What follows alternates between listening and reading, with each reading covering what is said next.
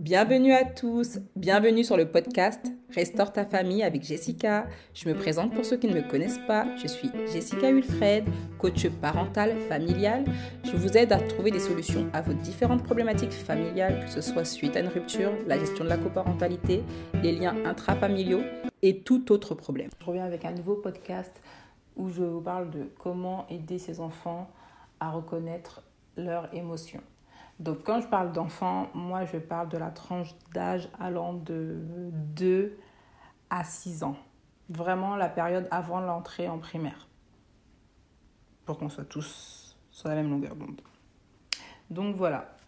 Donc moi ce que je vous conseille pour euh, aider les enfants à reconnaître leurs émotions, c'est tout d'abord leur apprendre les émotions, mais uniquement les émotions de base. Quand je parle d'émotions de base, je parle vraiment de la joie, la tristesse, la colère, on va pas parler forcément de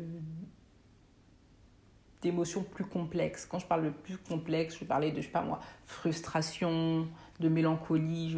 J'estime que pour un enfant, euh, c'est un peu trop complexe et surtout, euh, bon, il aura le temps de, de connaître tout ça. Mais euh, voilà, vraiment mettre plutôt l'accent sur les émotions de base et l'associer à un geste physique. C'est-à-dire, par exemple, lui dire, bon, bah voilà, la joie, très souvent, on a le sourire, la colère, très souvent, on a les sourcils froncés. Donc, voilà. Et lui faire ça devant un miroir, vraiment, pouvoir faire une sorte de petit jeu avec lui. Comme ça, l'enfant, il va commencer à comprendre. Après, il y a d'autres choses qui, qui, peuvent être utilisées, comme par exemple les livres. Il y a beaucoup de livres maintenant qui, qui dessinent euh, les, les enfants. Ils prennent des petits bonhommes et ils font les émotions. Donc vous pouvez euh, tout d'abord, avant de l'acheter, bien, bien évidemment regarder de quelles émotions il parle. Si vous voyez que c'est que les émotions de base, comme je vous ai dit au début du podcast, vous pouvez l'acheter. Ou tout simplement, vous pouvez, si vous avez des talents de dessin, tout simplement dessiner, lui dessiner, colorer, donc comme ça, en plus ça l'implique, donc c'est super. Et avoir des petits bonhommes avec toutes les émotions. Comme ça, voilà, euh, au cours de la journée, quand vous voyez qu'il y a par exemple, je sais pas, il est en colère ou autre, vous pouvez lui dire, bon bah, comment te sens-tu, euh, qu'est-ce que tu ressens. Et normalement, au fur et à mesure, il va réussir à faire le lien avec le sentiment qu'il a. Et aussi, vous pouvez faire euh, le lien avec lui, la colère, comment elle s'exprime physiquement. C'est-à-dire qu'on a vu que la colère, ça peut être les sourcils froncés, mais peut-être que lui, je sais pas, c'est peut-être les poings fermés.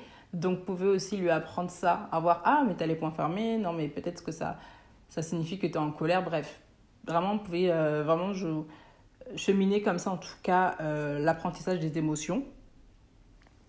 Et je trouve que c'est d'autant plus important dans cette période. Plus votre enfant, il apprendra à nommer ses émotions et plus euh, ça lui permettra euh, plus tard, au fur et à mesure de, de son apprentissage de vie, à mettre des mots sur ce qu'il ressent. Parce que très souvent, quand, quand on ne connaît pas, quand on ne nous a pas appris, on a une tendance à garder pour nous.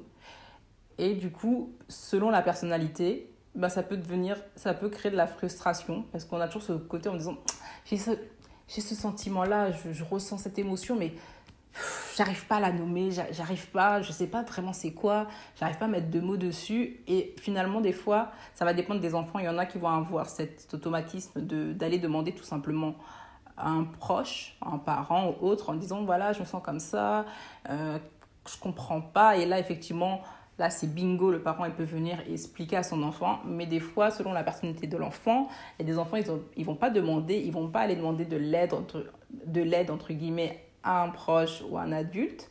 Donc, ils vont garder tout pour eux, et ils vont s'enfermer, et ça, va, ça peut créer de la frustration au fur et à mesure parce qu'ils vont accumuler, accumuler, accumuler. Parce que bien évidemment, euh, les enfants, ils connaissent euh, les émotions de base. Il y en aura plein qui vont savoir, dire qu'ils sont euh, pas contents quand on leur donne pas de bonbons. Ça, il n'y a pas de souci. Mais c'est quand même important qu'ils puissent euh, savoir les nommer. Donc vraiment, c'est vraiment un apprentissage qu'on peut faire sous forme de jeu et c'est vraiment beaucoup plus ludique que se poser à table comme si c'était une réunion d'affaires. Et vraiment, moi, je vous encourage à faire ça. Moi, c'est quelque chose que j'ai mis en place. N'hésitez pas à me dire, vous, comment vous faites pour, euh, pour aider votre enfant à connaître euh, ses émotions. Et n'hésitez pas à partager. Donc, je vous dis à la prochaine.